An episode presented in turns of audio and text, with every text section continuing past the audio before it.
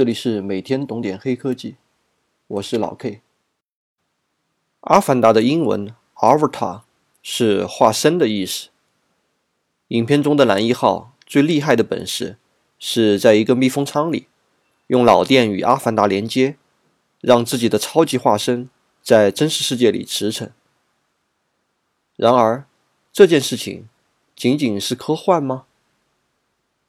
你如果到过科技馆，应该会注意过一款脑电游戏：一张桌子，上面一个金属小球，玩家戴上一款特制头盔，然后注意力集中起来，用自己的脑电波让球前后滚动。这里面所用到的是一种叫做 EEG 的脑电技术。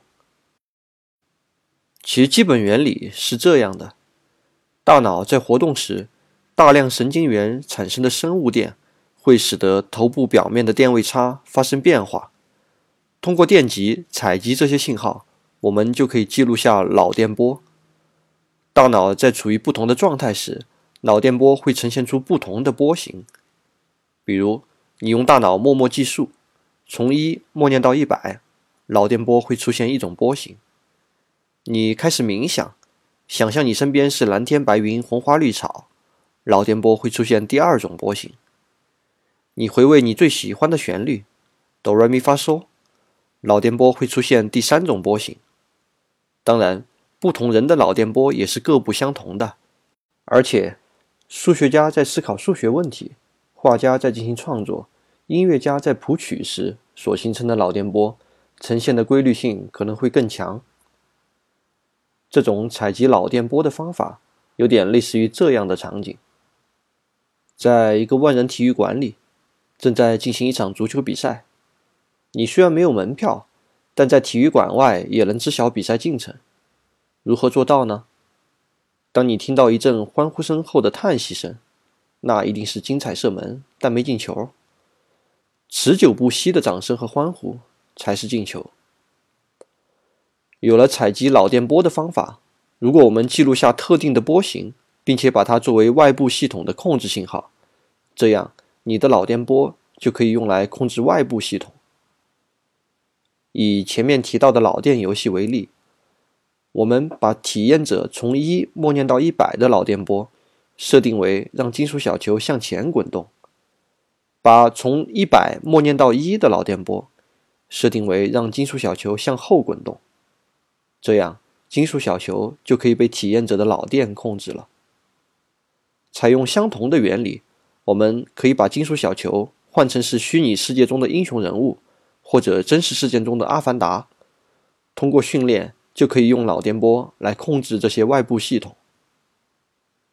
TED 上有一期节目，生物学家训练猴子可以用意念控制机械手臂，给自己喂橙汁，也可以控制机械肢体。我在文稿中给出了 TED 上的播放链接，感兴趣的朋友们可以参考。下面我们来发挥一下想象力，大胆构想一个未来的应用场景。